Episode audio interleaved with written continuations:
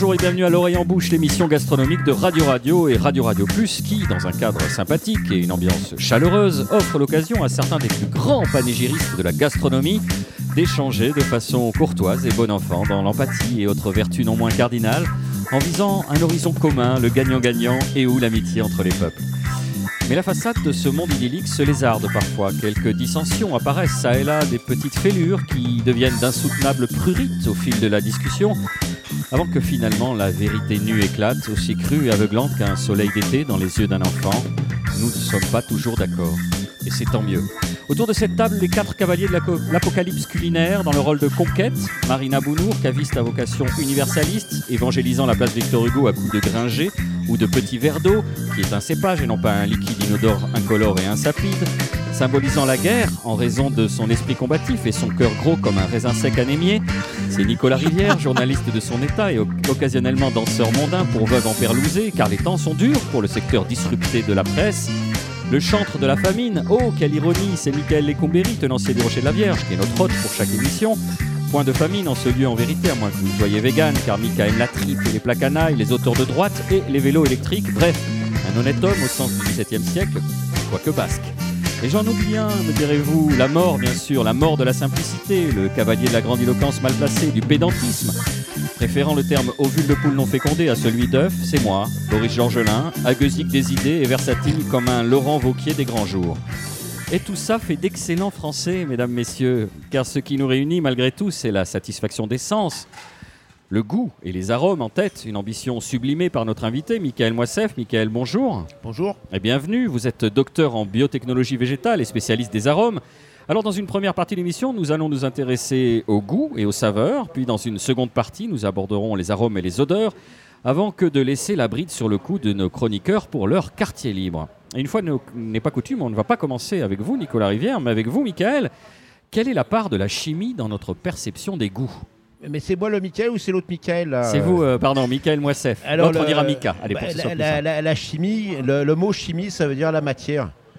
Donc, euh, si c'est du goût de quelque chose de matériel, ça sera que de la chimie. Par contre, si vous me parlez de, goût de choses immatérielles, je ne saurais pas quoi vous dire. On ne peut pas résumer le goût à la chimie parce que la plupart des chimistes, même vous n'êtes pas chimiste, on est d'accord, vous êtes un spécialiste de. Euh, c'est comme résumer une voiture à son moteur. C'est-à-dire que sans chimie, il n'y a, pas, y a même pas rien, ni pou ni maille. Je ne comprends pas comment on peut dire ça.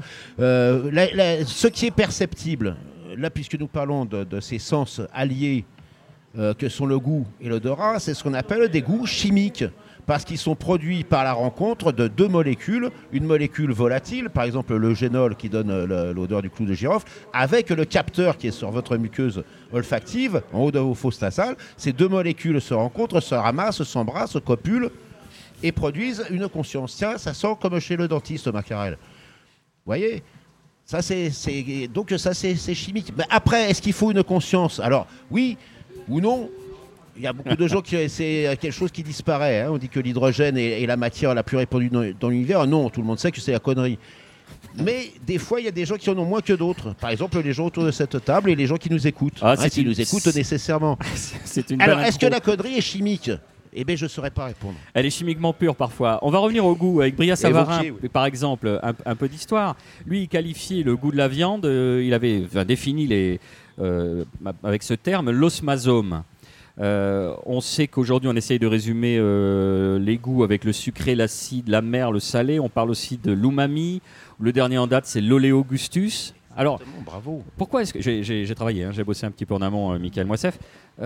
pourquoi on a autant de mal finalement à définir et on, essaie toujours de, de, se résumer à 4, 5, 6 goûts c'est peut-être un peu plus complexe que ça. On a besoin d'une classification pour, euh, pour transmettre à l'autre et lui dire tiens, ça c'est. Alors d'abord, première chose, c'est qu'il n'y a pas vraiment des, des, mots. Alors dans le goût, ça va encore, sucré salé, acide amer, mais plus tard, peut-être avec la home, on verra qu'on a, on est en déficit total. Et, enfin, moi, je trouve ça très très bien, puisque là, on est vraiment de l'ordre de l'indicible. Le, le nom dit, et comment euh, évoquer, prononcer l'indicible, sinon par la poésie.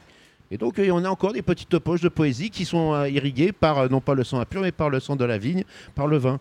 Euh, je ne sais plus où j'en étais. L'osmasome, c'est quoi? Alors, osme, c'est tout ce qui a trait à l'odeur, c'est-à-dire l'osmose. Quelqu'un qui n'a pas d'odorat, il est anosmique. Quelqu'un qui a un odorat surdimensionné, il est hyperosmique. Une collection d'odeurs, c'est une osmothèque. Et c'est lié à l'osmose, qui est l'interpénétration, comme je vous disais. Ces deux molécules, le génol et le récepteur à le génol, vont s'interpénétrer. Et, donc cette osmose, et osmazome, c'est-à-dire qu'en fait ce qu'il faisait, c'est qu'il essayait de réduire la matière alimentaire, notamment la viande, hein, dans le cas de ses premières expériences, qui après ont débouché avec le, baron Liebig, euh, tous ces bouillons cubes, etc., à essayer de, de sortir toute la matière et à garder ce que Rabelais aurait appelé la substantifique moelle, si on peut dire, sous une forme très très concentrée. Bah, le, le bouillon cube, mais, mais qui existait hein, sous ces formes euh, de, de- de choses que j'ai ramenées d'Afrique, qui sont Ah oui, vous nous avez ramené, on et, et le qui pour nos maintenant s'appelle le MSG, le monosodium glutamate ou les HPV, les hydrolysats de protéines végétales, qui existent à l'état natif dans le cerveau, qui sont responsables d'une bonne partie du fait que vous avez l'impression d'avoir une conscience, mais aussi qui, qui existent par ailleurs. Et au niveau, on a des capteurs au niveau de la langue. Euh, on est en train de retravailler tout ça, cette umami. Umami, euh, c'est du japonais, c'est équivalent de quelque chose de délicieux, mais en fait, c'est un accord entre des noris séchés et du katsuobushi, qui est des, petites pépites de, de séchées, et tu fais ton bouillon. Et là, tu as l'umami. Mais ces capteurs à au monosodium glutamate, mais aussi à d'autres de la même famille, c'est un goût qui n'est ni sucré, ni salé, ni acide, ni amer, Donc, on- ni ferrugineux. Voilà, il n'y a pas de cinq saveurs fondamentales. C'est un continuum gustatif et de temps en temps, on arrive à le qualifier. euh, Alors, parce- attention sur le continuum. Certains goûts, par exemple l'amer et le sucré, en fait, il y a 40 capteurs différents. Donc, il y a 40 amertumes de base, toutes aptes à créer une combinatoire, et 40 sucrés différents. Le mélobiose, le lactose n'ont pas la même perception que le glucose ou le saccharose. Hein. Là, tu as raison, je m'excuse, je, je tutoie volontiers, de, de parler de continuum parce qu'en fait, on va avoir chez certaines personnes, par exemple la saccharine, moi j'ai jamais trouvé que c'était sucré, je trouvais ça abominablement amer. Et pour certaines personnes, saccharine-rine, euh, ça veut dire, donc ça, va être de l'amertume, c'est un alcaloïde. Et, et, c'est plutôt saccharose, ça va être plutôt le sucre. Et bien, pour certaines personnes, mais on n'a pas euh, euh, une. C'est pas tranché. Donc, hein, ça dépend de notre outil de perception, de notre cerveau, de nos Ah, récepteurs. alors, et donc de, no- de notre génétique. Les capteurs que nous avons nous sont transmis, ce sont des protéines, des grosses protéines de type G à, à cette sous-unité, et qui sont chassées dans les cellules réceptrices elles-mêmes. Et eux, ces protéines-là, sont inscrites dans ton patrimoine génétique. Alors, si la- papa ne sait pas sentir la noisette, maman n'a pas les capteurs à noisette, toi tu sentiras pas la noisette, c'est pas possible.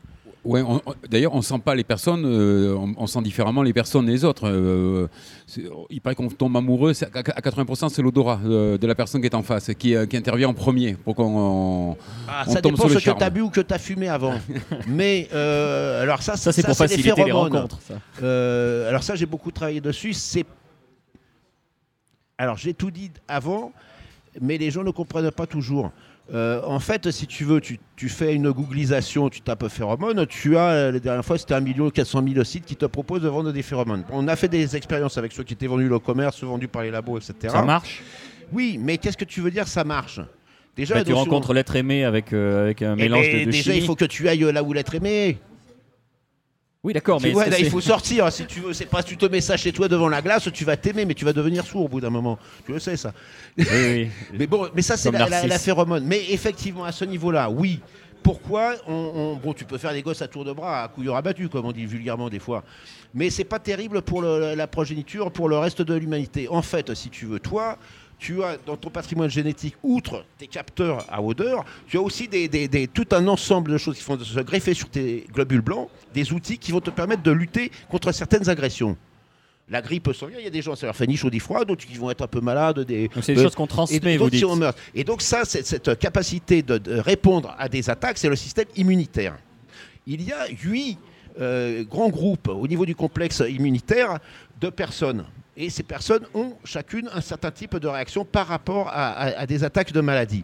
Donc si tu veux faire un gosse avec quelqu'un, autant que ce gosse ait plus de chances que toi dans la vie, et je dis pas ça pour les gens qui sont autour de la table, et, et- ni, pour euh, ma descendance, mais c'est quand même mieux. Donc toi, dans ta trousse à outils, tu vas avoir les tournevis cruciformes. Et ben c'est mieux que tu te mettes avec une meuf, euh, quoique bientôt on pourra faire de des, des- des- des- Oui. gosses avec les garçons aussi, Bon. qui, a- qui a les, qui a- qui a les- les plats, tu vois. Mais comment tu Ça le vient sais de loin, Eh ben, c'est ça. là, hein. Ouh Émissions et ces réceptions, euh, vont faire parce qu'il faut que tu sois capable aussi de sentir la traînée. Mais ça, on en Tu revient à s'écouter en fait. Les gens ne s'écoutent plus non plus. Eh et ben, ils se sentent se- plus, ils se sentent plus pissés, même certains hommes politiques dont je ne citerai pas les noms, mais, mais oui, il faut, il faut être attentif. Et c'est ce Il que faut- je dis, c'est que si tu es un peu peinté, tout ça, t'attrapes tout ce qui te tombe sous la main, des fois ça donne des gosses, mais ils sont pas forcément très réussis. Mais des fois, si quand même, peut-être mieux que ceux qui étaient raisonnables. Alors, il faut ça, la c'est l'aspect génétique, d'accord. Mais le goût est aussi éminemment, C'est et éminemment culturel. C'est-à-dire, on a- Alors après, oui. Et sociétal et culturel. Oui, il y a bien une sûr. construction du goût aussi. Mais bien sûr, rapport déjà à première l'environnement. chose, tu te rappelles. euh, Oui, attendez, je vais pas monopoliser ce, ce- le, le micro. Non, je veux te- Gardez-le tu près de rien. la bouche quand même, Michael. Oui. Oui, Vas-y, vous à souhaitez toi. réagir, euh, Non, non, je- Nicolas non, sociétal.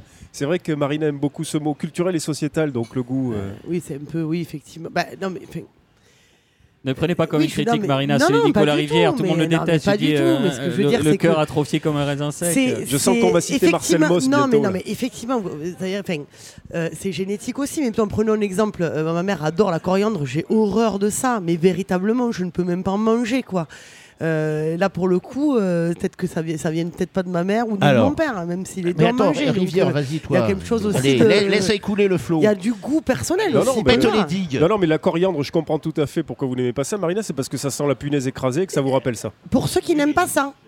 Pour Oui. ceux qui n'aiment pas ça, parce que les gens qui aiment ça ne voient pas du tout quand je dis que ça sent la punaise écrasée. Pour eux, ils comprennent pas du tout Et pourquoi pourtant, je le dis mot ça. coriandre, vous savez ce que ça veut dire Ah non, mais vous allez nous l'expliquer. Eh ben, andros, l'homme, Ouais. et cori, la punaise. C'est le mal de la punaise, ça veut dire coriandre. Eh ben voilà. Et ouais. Eh ben voilà. Il faut Je pas sais porter pourquoi ça dans j'aime les pas ça sacristies maintenant. parce que là, vous aurez un, succès. ouais.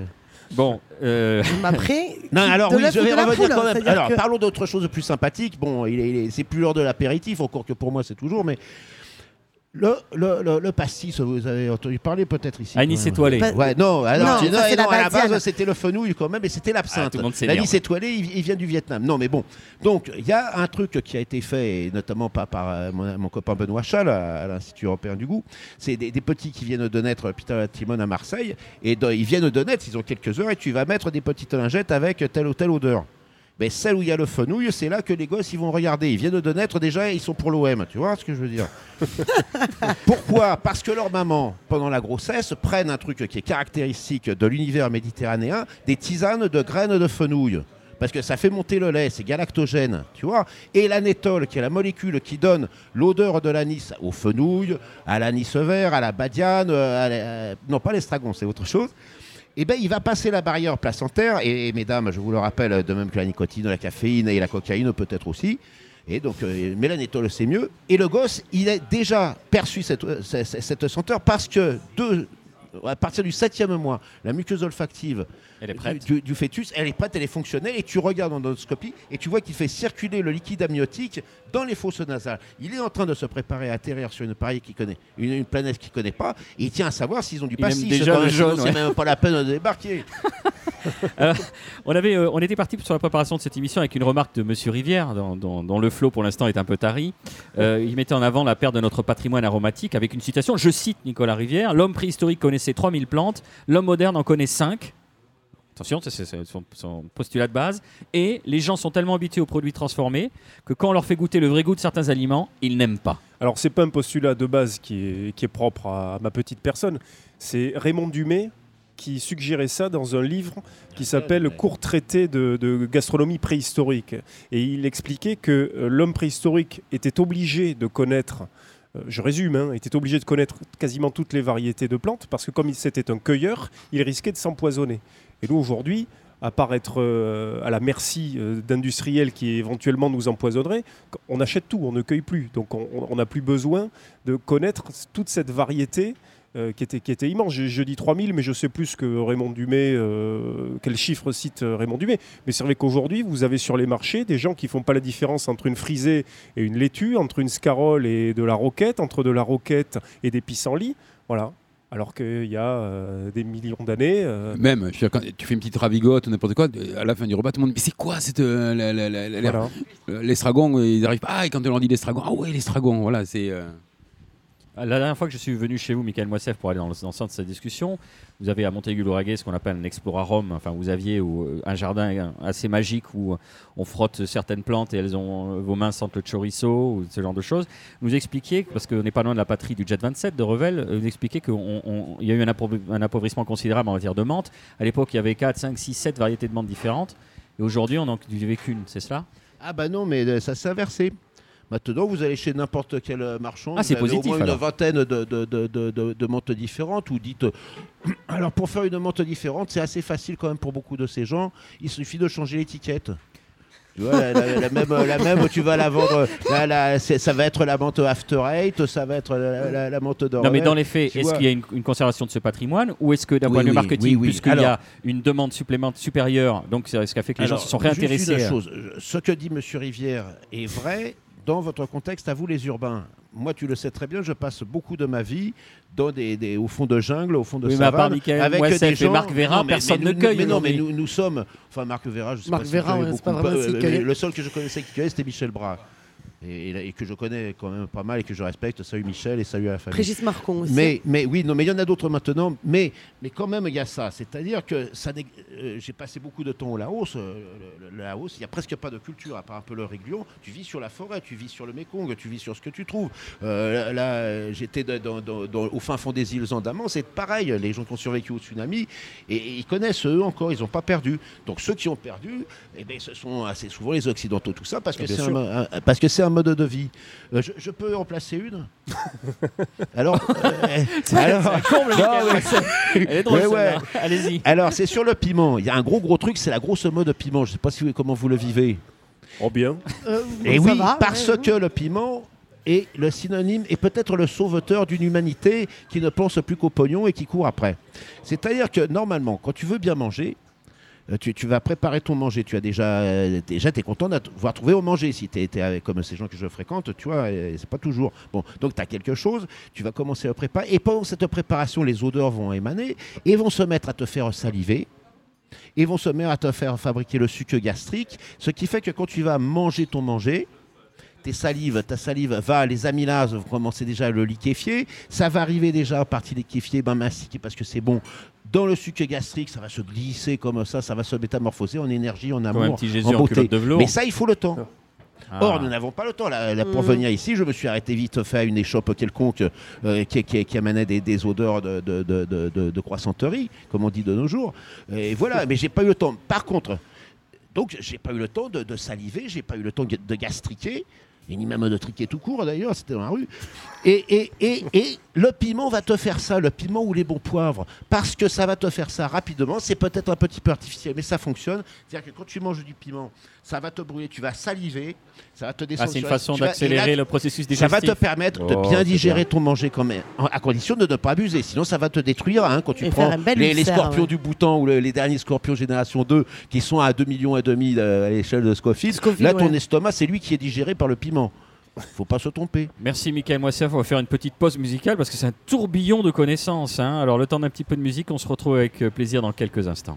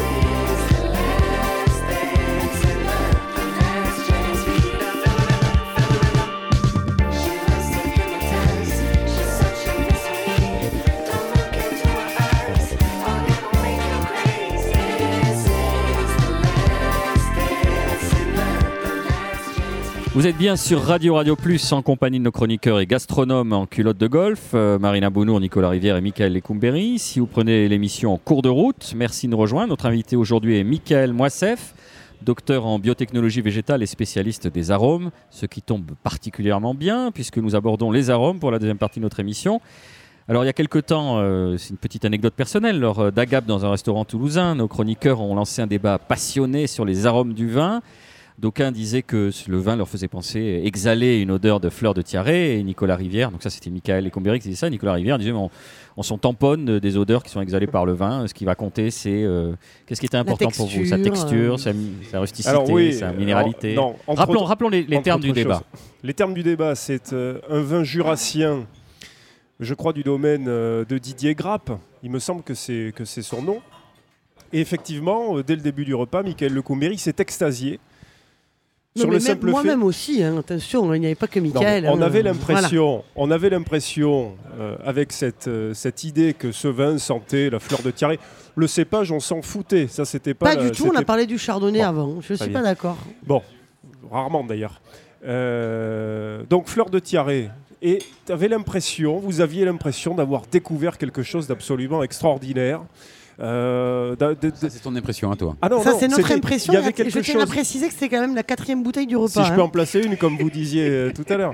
Euh, non, il y avait- il y avait une magie dans, dans- dans- dans votre, dans, dans vos yeux, quelque chose de pétillant dans le regard, parce que tout d'un coup, ce vin voilà, avait le goût de, ou le- des arômes de fleurs de tiaré. Mais ça nous avance à quoi?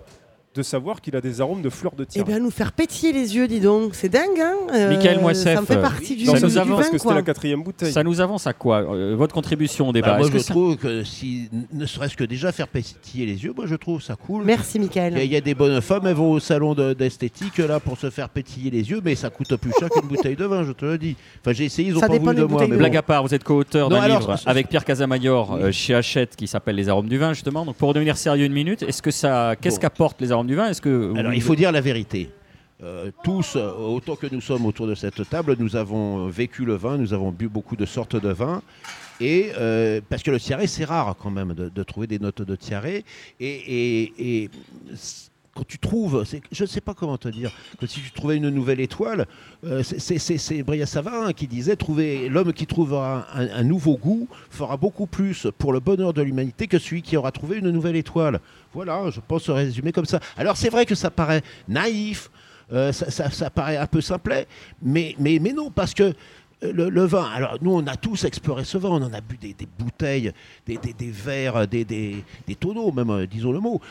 Et, et- et de temps en temps, quand tu as une nouvelle note, et moi je suis comme vous, je ne sais pas si ça me fait papilloter ou les, les yeux, mais j'ai un bonheur quand je trouve un, un vin, tu sais, je ne suis pas tout jeune, j'en ai vu passer sous le palais, hein, et, et qu'il y a un nouveau truc. Et c'est vrai que moi, je suis persuadé que si j'avais trouvé la fleur, peut-être j'aurais euh, appelé autre- autrement, euh, je, certainement. je- je- ça m'a- je l'aurais dit et- et ça m'aurait plu. euh, enfin, Nicolas Rivière, pas une réaction. C'est sûr, comme trouver une es- nouvelle espèce d'oiseau ou de, ou de Bien coquillage. sûr, mais il y, a- il y a eu- il y a eu un malentendu, je crois, dans la discussion qu'on avait eue lors de ce dîner. Euh, c'est que moi, je conteste pas du tout que ce vin ait eu des arômes de fleurs de tiaré, de même que tel autre vin avait des notions de foutre de lièvre, euh, de, de- de tuyaux d'arrosage La laissés au soleil. Mais dans non, toute sa simplement, non, mais simplement, Marina, je vois pas en quoi c'est une qualité objective. Moi, je vois ça, pas le- en le quoi problème. ça dérange les gens qu'on trouve ce genre Ah, de choses dans les vins. Ça, ça me dérange pas, c'est une façon de leur vendre quelque chose. Alors, moi je, vais, moi, je vais vous dire un truc c'est qu'on est passé de la culture du boire pendant des siècles à une culture d'expertise. Voilà, et c'est ça la différence. C'est qu'aujourd'hui, d'ailleurs, on emploie des termes cours de dégustation, cours d'œnologie. Donc, si on emploie le mot cours, ça veut bien dire qu'on vient apprendre quelque chose. D'ailleurs, on goûte, on déguste, on dit pas est-ce que tu as bu tel vin, on dit est-ce que tu l'as déjà testé, est-ce que tu l'as déjà goûté? On teste tout maintenant, les restaurations, on teste Voilà, tout. ouais, on teste, on teste, on vient pas manger, on vient tester, bon, etc. Euh, pour revenir à ces, à- à- à ces arômes, moi je les conteste pas, mais ça nous, ça nous informe pas davantage sur les caractéristiques spécifiques de ces vins-là, dans la mesure où, par exemple, l'acidité, l'amertume, la profondeur, Et la enfin, là, on est d'accord, complexité, l'angulosité ou la droiture d'un vin nous en dit beaucoup plus. Moi, je, je- ça me dérange pas. Mais quand je lis dans le Rouge et le Blanc ou dans la revue du vin de France des notules qui font 20 lignes, où vous avez les fleurs blanches, les agrumes. Alors ça c'est pour les blancs. Ensuite pour les rouges c'est cerise griotte, cerise noire. Moi on m'a souvent vendu des Beaujolais en me disant ah il a des notes de cerise noire, de cerise griotte. On m'a jamais vendu un kilo de cerise griotte en me disant vous allez voir elles ont un goût de Beaujolais. Donc si vous voulez, il y a une chose trappe, c'est qu'on veut faire savant parce que le vin est devenu un objet de marché beaucoup plus qu'auparavant, où chacun d'ailleurs le produisait un peu partout. Et voilà, euh, on, en, on, en, est là, et il y a une pédanterie hallucinante. C'est Paul qui racontait cette anecdote, le tuyau d'arrosage au soleil. Non, mais franchement... Robert Parker parlait d'un arôme de liqueur de pierre. Oui, voilà, foutre de lièvre, mine de crayon. c'est bien. Si, là, tu... Qui souhaite réagir, Marina? Réa... Je sais même pas quoi dire à ça en fait. Euh, le truc c'est qu'en plus c'est sorti du contexte. On était entre nous. Enfin bon bref. Euh, oui, c'est on a parlé. Fait, non mais le pire c'est qu'on a parlé d'acidité, on a parlé de tout ce genre de choses. Effectivement, on était entre nous. Il y avait rien absolument à vendre. Euh, je vois pas où est le problème de parler d'arôme. Je vois pas du tout où Moi est le non souci. Euh, et qu'on peut parler et de l'acidité et euh, de la minéralité et de la suavité d'un vin et de sa texture et aussi parler des arômes que ça nous évoque. Hein. Et, et pour en, en, stéréo donc et, euh, et pour en revenir au, au poivre euh, aussi c'est vous-même qui me disiez tout à l'heure, il y a de la mandarine, il y a de voilà, donc là aussi c'est important. Mais après moi ça va au-delà de ça, c'est bien pour les accords aussi. Je veux dire, t'as un petit vin, t'as des, euh, des arrière-goûts d'ananas. Ah bon et pourquoi? Bah attends, parce que euh, tu vas pouvoir faire un petit poulet avec un petit bouillon. Enfin, tu, tu sais que le Donc vin, il y, aurait, il y, aurait, une concordance des accords comme il y aurait une concordance des temps avec un tableau à respecter. Non, je n'ai pas dit absolument, mais tu peux. Ah oui, oui, oui, Michael Moissef, votre euh, réaction Alors, euh, donc en fait, vous avez une, une, une critique. D'ailleurs, euh, moi j'aime beaucoup cette discussion parce que vous avez, vraiment les deux pôles. Euh, D'un côté, effectivement, finalement, alors d'abord, l'arôme n'est qu'une partie. Après, il y a des gens qui disent oui, mais ce qu'on mange, le, ce qu'on appelle le goût, c'est 80% de l'arôme. Je n'en suis pas persuadé. Euh, pour la, chapelle d'en face, Monsieur Rivière, euh, l'acidité, il n'y a pas de modulation. C'est acide. Alors c'est l'ordre des pH, mais c'est très simple. Hein, contrairement à ce que je vous expliquais tout à l'heure sur le sucré et sur l'amertume, là, le pH, c'est une réaction, c'est un, un, tunnel à, électrons. Euh, voilà, c'est intéressant dans la mesure où ça va contribuer à bâtir autre chose. Le, côté aromatique fait partie de tout ça. Alors par contre, moi c'est vrai que quand je sens euh, un arôme et un vin, en général, j'aime bien aussi trouver ce qu'on appelle des accords. Hein euh, et qui vont aller bien, comme par exemple le, le classique, un, un, vieux comté de 18 mois avec un vin jaune du Jura et un peu de pain aux noix. Ce qu'on appelle un accord. Maintenant, pour revenir, alors, donc, vous, vous êtes antistructuraliste et c'est tout à votre honneur, bravo, mort à, à Lévi-Strauss. Ah, il est mort déjà, tant pis, ils sont mauvais. Mais, euh, donc, mais le fait même d'avoir une structure, si on n'a pas une structure à casser, on ne sera jamais anarchiste. Mmh.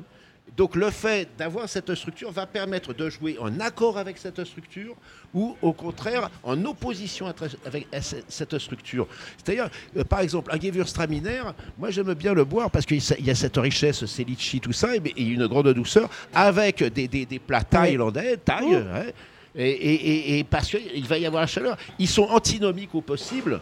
Il euh, y, a, même des choses. J'avais fait un, Moscato des, des Granado Menudo, hein, un petit muscat de, de, Frontignan, très très très parfumé, très rose, très litchi, avec du chorizo extra hot. Et c'était pour un public d'anciens descendants de réfugiés espagnols qui me disaient Mais on ne peut pas faire ça, c'est l'alliance la, la, du Soudar et de la nonne. Mais je disais On va voir, ça fera peut-être des beaux petits. Des gens étaient très très choqués. J'ai fait manger des loukoums à la rose. Mmh. Euh, avec des, des, des vrais Gewürztraminer rosés, parce que tous ne le sont plus, surtout les vendanges tardives. Et les Alsaciens, ils ne me l'ont jamais pardonné. 15 ans après, ils me le disent en, encore. Et dans des termes fort châtiés. Hein Donc, mais, mais, moi j'aime bien. Et, et d'un autre côté, j'ai essayé de trouver l'accord parfait comme un, en musique. Alors maintenant, les arômes, vous dites oui, si ça, on, on va pas sortir, il y a toujours la, la fleur blanche, il y a toujours hein, les fruités, les fleuris, les boisés, etc. Mais oui, mais c'est comme dans un orchestre. Un orchestre, il y aura toujours les vents, il y, il y aura toujours les cordes, il y aura toujours les percussions, il y aura toujours des hautbois, il y aura toujours des cordes, etc. Il y a un, un ensemble relativement limité d'instruments. Mais c'est avec tout ça qu'on va faire le boléro de Revel, où on va faire des merdes comme Wagner. De Ravel ah, ou, de, ou de, même de, de, l'Obispo. et le boléro de Revel, vous le connaissez le boléro de Revel, ouais. Bon, là, en face de nous, mais il est de Montaigu. Voilà, non, moi je suis pas de Revel. Non, non mais moi j'aimerais savoir vois, si, mais, si, mais, ta réflexion, je trouve. S'il y a des règles, est-ce qu'il y a des règles à respecter, des accords à surtout pas faire? Voilà, est-ce est qu'il y a des caches dans lesquelles il faut qu'on se Alors, mette absolument? si, si je peux me permettre, la réponse n'est pas simple. nous, nous- nous faisons des congrès avec des musiciens, avec des peintres, euh, parce que si on connaît les bases justement de ce que ça s'appelle l'harmonie, euh, en fait, c'est lié à de la mathématique, c'est-à-dire des désinences par rapport à, à dominante, tierce, quinte. Tu vois, après, tu, tu vas mettre de, de septième, des cinquièmes, qui vont te générer du ionien, du mixolydien, c'est-à-dire les modes, c'est-à-dire les émotions. Mais ça, c'est lié à des longueurs d'onde. De même que les accords de couleur. Tout ça, c'est histoire de longueur d'onde. Tu peux digitaliser ça. Les goûts, niette. Moi, je crois surtout que en- en. C'est très personnel. fait. en matière de vin, tout ce jargon, tout ce charabia, c'est aussi pour faire croire aux gens qu'ils peuvent eux-mêmes maîtriser un, début, si vous voulez, de, savoir pour pouvoir leur vendre encore plus de choses. C'est juste ça. Il y, a, y a- il y a- il y a 70 ans, tout le monde, a- enfin, on s'en foutait de savoir que il y avait de la fleur de tiare dans les. Non, mais c'est bien, vous vous asseyez totalement argument. sur la formation que nous, on a Mais- pu avoir en tant que sommelier. J'ai un grand respect du métier, c'est vachement sympa. Jules Chauvet, à la fin de sa vie, disait Je ne sais pas ce que c'est que le vin. Et les œnologues et les sommeliers essayent de faire croire aux gens qu'ils peuvent avoir un accès immédiat au vin, Mais, ce c'est qui pas, est faux. mais ça n'a rien à voir avec ça. Et si en plus vous avez la bêtise de penser que vous pouvez avoir accès à tous les vins en ayant pris un cours de sommellerie, c'est vous l'idiot et non ceux qui donnent le Ah cours. ben, c'est ceux qui goûtent. Les Je cours de sommellerie, moi, j'en prends pas. Mais... Ça coûte quoi Je veux dire, le cours de sommellerie, on pourrait presque le comparer à un code de la route quand on commence à prendre ses premiers cours pour prendre, apprendre à conduire. Je veux dire, moi, je donne des cours de sommellerie, je ne pense pas prendre les, les, Ah, bah, les gens si que j'ai. donnez, oui, je comprends mieux. euh, les gens que j'ai avec moi euh, pour des idiots, pour leur vendre euh, autre chose. Euh, je vois pas du tout, enfin entre guillemets, c'est me prendre moi comme une- un escroc et quelqu'un de stupide et qui fait que rabâcher des trucs Ah, qu'on m'a appris. Euh, si, parce que c'est un, di- un discours qui est très condescendant, qui est très, euh, qui attaque énormément le métier. Après, Donc vous en pensez ce que vous en voulez. Ça n'a rien à voir avec ça. Ce que je veux dire, c'est que ce qu'a dit Michael, c'est qu'effectivement, pour détruire des bases, il faut les connaître aussi. Oui. Voilà. Donc après, vous en pensez ce que vous en voulez. Je pense pas que mon, j'ai mon apprenti avec moi aujourd'hui. Vous êtes en train de lui expliquer très clairement que ce qu'il est en train de faire, c'est de la merde. Ah, pas du tout. Et qu'en gros, il apprend que les arômes, on, ça sert à rien. Et qu'en gros, d'apprendre son métier, ça sert Ah à non, rien. ça sert pas du Mais tout à rien. Ça sert pas du tout à rien. Ça sert Eh à ça vendre. C'est- juste ça. Mais ça, mais reconnaissons-le. Ça sert à vendre. La revue du vin de France, ça sert à vendre. C'est tout. Les notes, Et votre les métier de journaliste, il sert les pas à vendre notules. aussi du papier Bah, bien sûr, bien Non sûr. mais voilà, donc on en revient au Allez, même. on va ben, couper donc, court on à est la- d'accord. au débat parce qu'on va parler maintenant de minéralité, qui est un sujet. Eh ben, pas du tout mais, Non, mais- mais merci. non, mais la minéralité va sommer tout ce qui vient d'être dit. Tout Allez-y. est là. To- to- Tostaki, comme disait la Compta. Vous disiez, vous, la recherche de la minéralité, Michael Moissef, est une envie d'essentiel, une sorte de rejet d'une certaine exubérance dont nous sommes parfois victimes. Comme les vanités, cette forme d'art répandue à l'époque baroque faisant référence à la mort, à la résurrection, au temps, en réponse à l'orgueil et à l'opulence, on peut se demander si la recherche de minéralité ne répond pas à un certain besoin de pureté, d'éternité ou d'humilité. Ben là, là, effectivement, cette partie du discours, M. Rivière euh, aurait pu le dire à beaucoup peut mieux que définir moi, minéralité certainement. Alors, voilà. Euh, alors, euh, ce que je vais vous dire, c'est pas moi qui l'ai dit, c'est bon, j'ai fait passer des. À l'époque, peut-être avais reçu le, questionnaire, et puis l'Université de Bourgogne aussi a fait passer des milliers de questionnaires auprès aussi euh, d'amis qui aiment le vin, de, grands spécialistes, de parfumeurs aussi, puisque je, fais aussi la Société française des parfumeurs, donc des, experts là-dessus. Qu'est-ce que la minéralité? Et on a essayé de faire une sommation. D'abord, ce terme de minéralité, il a commencé à apparaître et à être répandu il y a environ une quinzaine d'années. Et si on regarde bien, ça a été le début de la chute de Parker. Parker, c'est quoi? Ce sont les vins boisés, c'est des vins fardés. J'ai rien contre le boisé, simplement que ça, ça lamine tout et que tous les, vins boisés, si c'est mal, enfin si c'est trop bien fait, mais c'est excellent. hein. Mais euh, et donc les gens se sont dit, mais et puis aussi l'utilisation maintenant de, de levures sélectionnées par les grands laboratoires, c'est-à-dire qu'on va vous faire des vins un peu taillés. C'est c'est- c'est- c'est le- le- c'est les, les, calbars de, Calvin Klein, Tommy Hilfiger et, et tous ces, parfumeurs de mes couilles. Mais le, problème étant, donc la minéralité, c'était le refus de ça. Alors, quand on demandait aux gens de décrire un vin minéral, c'était souvent une, tête d'Indien sculptée dans la roche cristalline. Euh, alors, par contre, il y a quelque chose qui était évacué avec la minéralité, c'était quand même le plaisir et la bonhomie. Et j'en avais déduit que la vin minéral, c'est quelque chose qu'on boit quand on reçoit sa feuille d'impôt. Tu vois, ça, ça, ça contribue encore à être euh, chagriné. hein. Mais il y a ça. Donc, derrière minéralité, il y avait une certaine transparence, une limpidité, un côté cassant, tranchant, Caillou. Hein, mais oui, mais t'as des cailloux cailloux ronds, t'as des cailloux. Alors tu, tu peux avoir ça. Je sais pas si tu as sucé des cailloux. T'as le démosthène, tu vois, mais il y, a- il y a des cailloux et même certains, euh, il y a de, de grands maîtres euh, cuisiniers japonais qui travaillent, qui vont te faire de la soupe des- à des la cailloux terre, avec des de la arêtes, soupe aux cailloux. Ouais. Des- des- non, non, mais sans, sans- sans déconner. Au caillou. Euh, et, et les, et les cailloux sont. Alors, maintenant, dans, dans les familles des- des- des- du, du minéral, qu'est-ce qu'on va trouver euh, après toutes ces enquêtes? Bon, ça, si on a que s'intéresse, mais, mais c'est c'est du costaud. Donc, dans les, les arômes minéraux, il y a la pierre à fusil, il y a le naft des il y a le crayeux, il y a le graphite. Et, certains vont y mettre les, les, les empyreumaties. Alors, il y a un truc. euh, Est-ce que vous avez déjà bu des, des vins qui ont goût de pierre à fusil? Hein, des grands Touraines, no- notamment des Chablisien fumées. Hein, voilà, certaines Ouais, familles du, du kit Méridien, ouais. des choses comme ça. Est-ce que vous avez déjà pris deux morceaux de silex, vous les avez frottés? Ça sent quoi? Le feu, Et c'est un arôme minéral. empyromét- ouais, et pourtant c'est empyromatique. Et voilà. Et tout est là. Vous voyez ce que je veux dire? Donc, derrière cette notion de minéralité, il y a une recherche de vins qui sont pas fardés, qui s'approchent presque de, de, de- de la lumière intime du vin. Il y a quelque chose dans le vin aussi, et il y a un mot que, que vous avez, même vous, et j'en reviens pas, vous avez éliminé, l'ivresse. Et, et l'ivresse, c'est pas rien, c'est important. Euh, et et qu'importe le flacon, qu'importe l'arôme, pourvu qu'on ait Pourvu qu'on ait l'ivresse, non, camarade? Eh? Alors, juste, vous avez évoqué rapidement tout à l'heure, mais je, souhaite qu'on fasse un tout petit focus dessus, même si l'émission durera un peu plus longtemps. Euh, vous avez évoqué très rapidement les levures, et quand on a préparé cette émission, euh, vous nous parliez tout à l'heure d'un protocole qui est méconnu, qui est le protocole de Nagoya. J'aimerais qu'on y revienne dessus euh, une ou deux minutes. Alors, au, départ de toute cette recherche sur les, levures, c'est beaucoup dans la Champagne. hein, parce que là, ils ont tout, ce qui est vin effervescent, vin, pétillant, la levure est la productrice de l'alcool et la productrice du gaz carbonique qui va donner les bulles. Donc déjà, il y a une première chose, c'est essayer de, piloter ça, parce qu'il y a tellement de pognon là, en jeu, on va essayer d'être très précis et de ne pas perdre le sou. Dans, le temps, les, gens ne se rendent pas compte, le vin, ils ont l'impression, hop, as le raisin, tu le presses, paf, tu le mets dans le tonneau, t'attends, puis hop, tu as du vin, tu le mets en bouteille, tu le vins, tu le bois, fais ce que tu veux avec. Mais non, et, il est beaucoup plus facile de, de- de louper euh, le- le- le- Donc, les levures, Michael Moissef. et donc, peu à peu, on a commencé à travailler sur les levures. Et, et chacune de ces levures a des actions. D'abord, la première chose, c'est que euh, ces levures ont été sélectionnées en fonction des milieux, c'est-à-dire des pH, euh, des richesses en oxygène, pour qu'elles puissent survivre, et des températures. Hein et, et là, on le voit maintenant avec l'élévation de la température globale de, de- de- de la planète. Et ben, on a besoin de nouvelles levures. Et, et- et ça, ça a été la première chose. Et puis, on s'est rendu compte que certaines de ces levures non contentes de, de se plaire dans tel ou tel milieu, étaient à même de nous donner tel ou tel arôme. Moi, j'avais commencé, j'avais, sur mon doctorat, on avait commencé à bosser là-dessus. Et je vous faisais des arômes de noix de coco, je vous faisais des, des arômes de, de- de- de fleurs de sureau, etc. Alors, ce Et on- protocole de Nagoya, c'est quoi C'est quelque chose qui alors- protège les alors, levures donc quelque ça- chose qui ça, classe les levures Donc ces levures-ci sont protégées par des dépôts de brevets.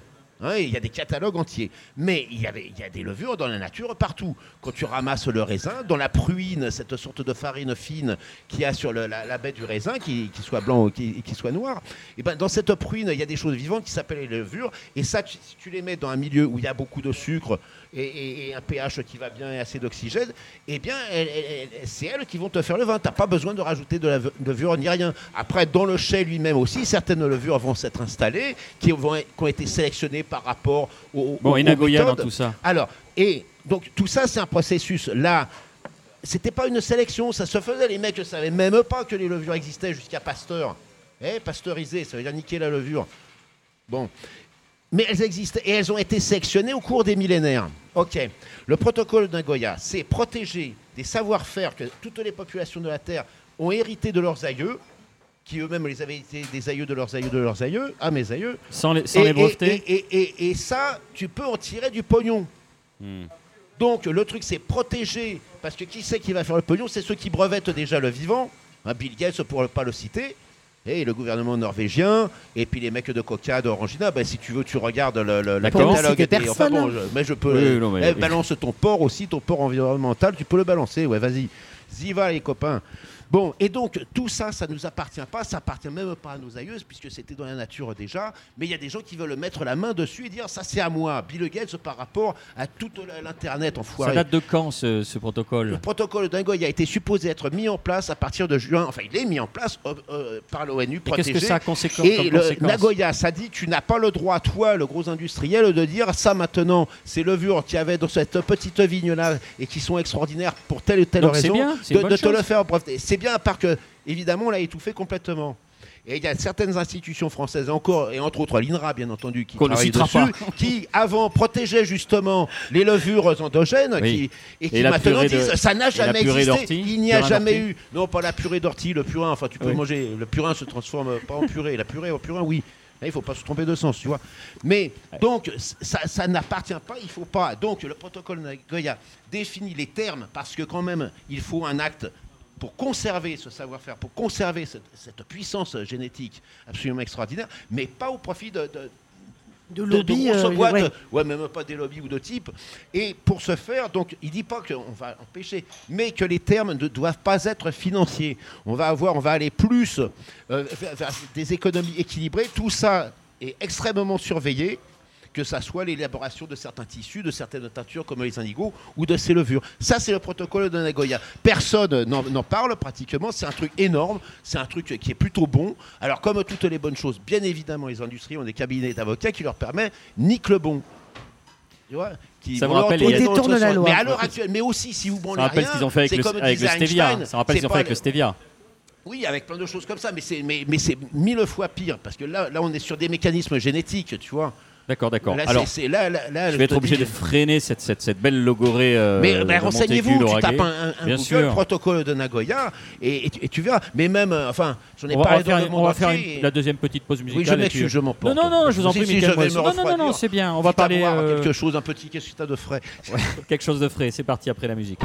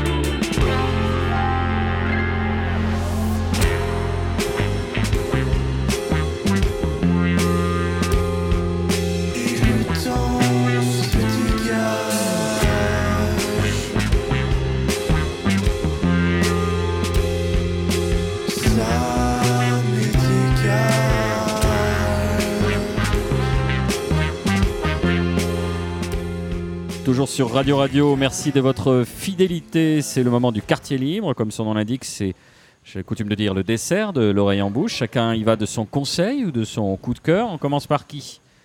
Mika Très vite fait, par- on parlait de parfum, tout ça. C'est une revue, c'est la revue euh, Le Nez, Nez tout court, avec euh, euh, la revue-lenez.fr qui est vendue dans des endroits assez spécialisés, notamment une, une parfumerie que j'adore à Toulouse, Santa Rosa, par exemple, avec des parfums euh, d'artisans. Hautement recommandable. Hautement Je recommandé. viens d'acheter le B683 de Marc-Antoine Barrois. Mon parfum vient de là-bas aussi. Ah, euh, c'est- voilà.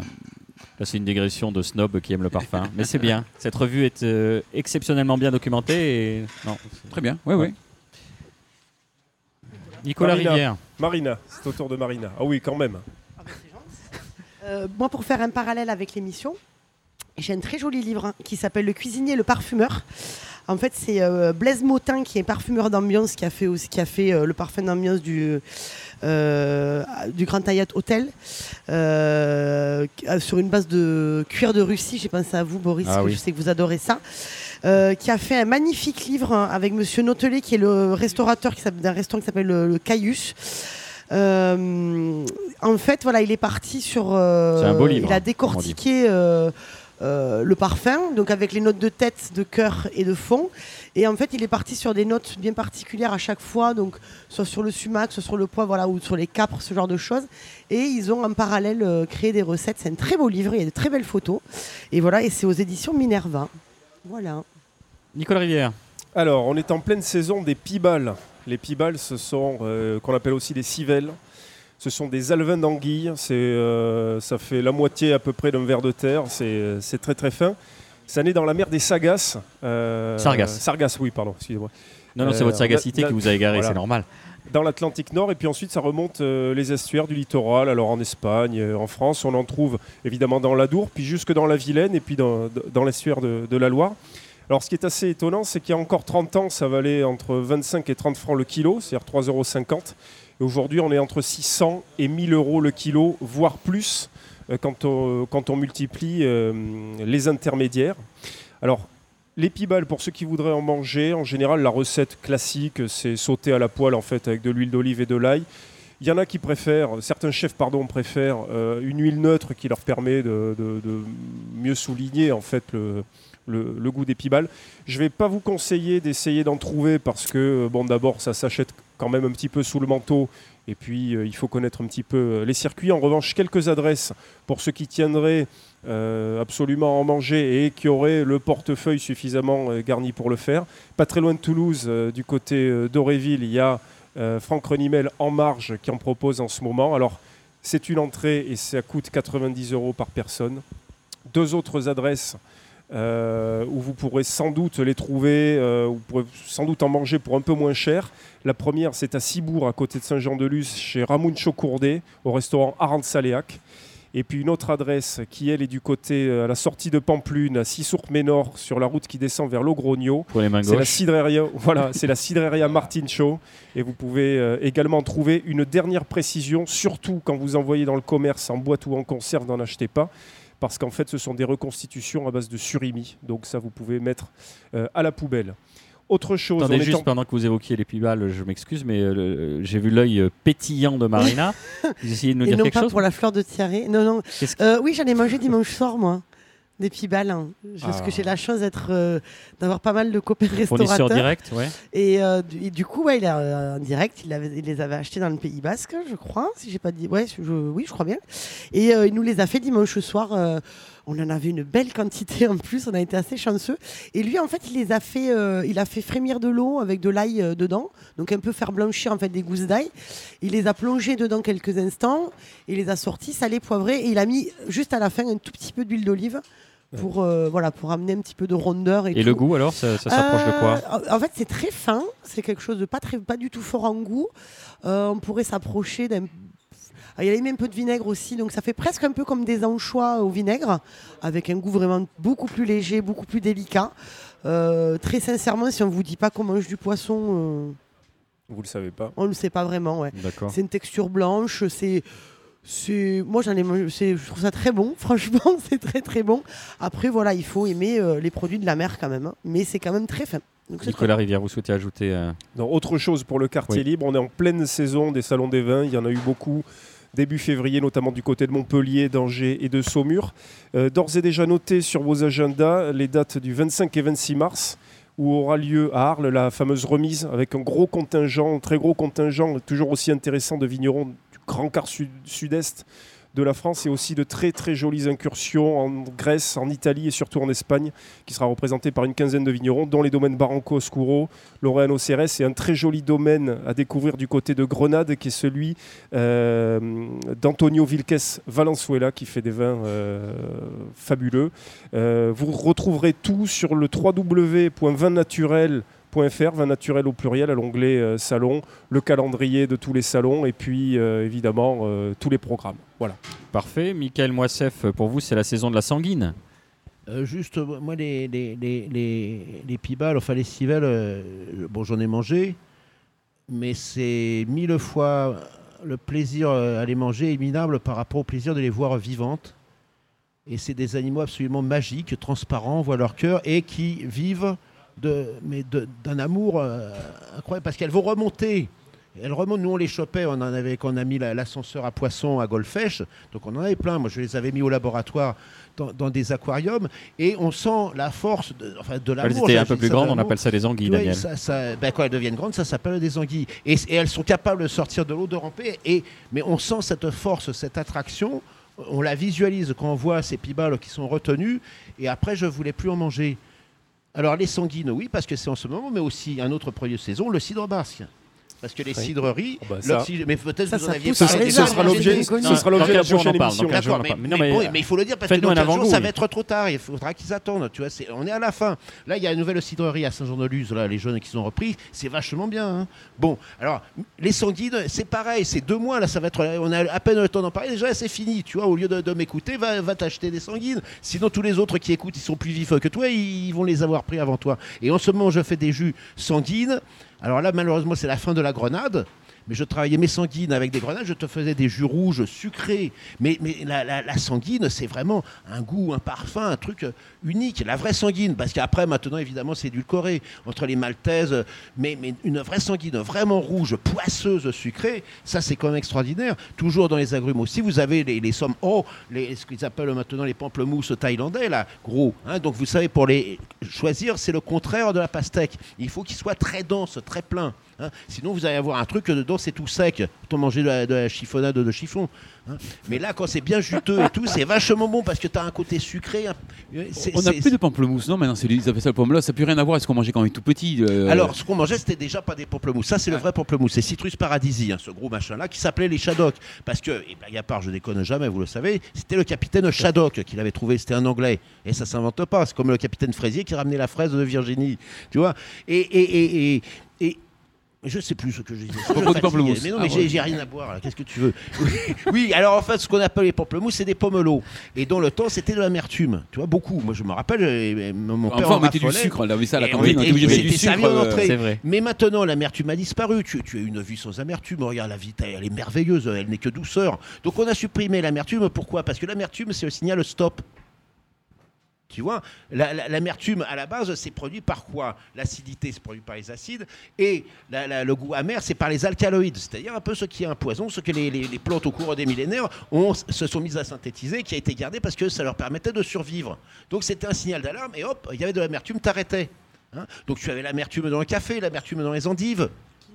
Et maintenant, regarde tes cafés. Parce que c'est pas bon pour qui en vend. Si tu t'arrêtes, tu vois. Alors, les, les- les vieux comme moi qui sont sages, moi je suis plus du tout amer, tu vois, je perçois presque plus l'amertume, je mange tout ce qui se présente, tu vois, déjà avec mes dents c'est de la bouillie. hein. Mais c'est mais c'est dommage parce que l'amertume c'est Vous extraordinairement passez dans la complexe. Vous faites des Il y a, y a- y a- y plus de Moissef 40, plus de 40 sortes d'amertume de base. Tu vois et, et tu peux jouer avec ça. L'amertume te fait saliver. Ça va te permettre de, de très très bien digérer. C'est pour ça que les vieux ils claquent parce qu'ils digèrent plus bien. Ils peuvent bouffer tout ce qu'ils veulent. Ils n'ont plus les signaux de leur organisme. Peut-être c'est le signe qu'il faut arrêter. On arrête. C'est le signe qu'il faut arrêter. Merci Michael Moissef. Le rayon bouche, c'est fini pour aujourd'hui. Merci d'avoir partagé ce moment avec nous. Merci encore. Ne soyez pas amer. Oui, alors devant le micro, si vous voulez dire quelque chose, c'est son, voilà, son injonction, c'était ne soyez pas amer. Vous pouvez d'ailleurs euh, lui rendre visite. On peut toujours vous rendre visite. Reprenez le micro rapidement à, à Montaigu-Lauragais. Euh, là, et là, il faut, faut demander parce que euh, il, faut, il, faut, il faut que je puisse être là. il Bon, faut- ça s'appelle l'Explorarum à Montaigu-Lauragais et ça vaut le coup. Merci à nos chroniqueurs Marina Bounour, Nicolas Rivière et Michael Lécoulberry. Merci à Antoine Ménian pour la réalisation. Vous nous retrouverez sur le 106.8 de Radio Radio et Radio Radio Plus à la faveur des rediffusions et sur radio-radio-toulouse.net. Nous sommes aussi écoutables en balado-diffusion sur iTunes, SoundCloud ou Mixcloud. Il suffit de tapoter avec vos doigts effilés, l'oreille en bouche dans le champ de recherche. Enfin, je vous rappelle ce qu'écrivait Jules Renard Je ne réponds pas d'avoir du goût, mais j'ai le dégoût très sûr.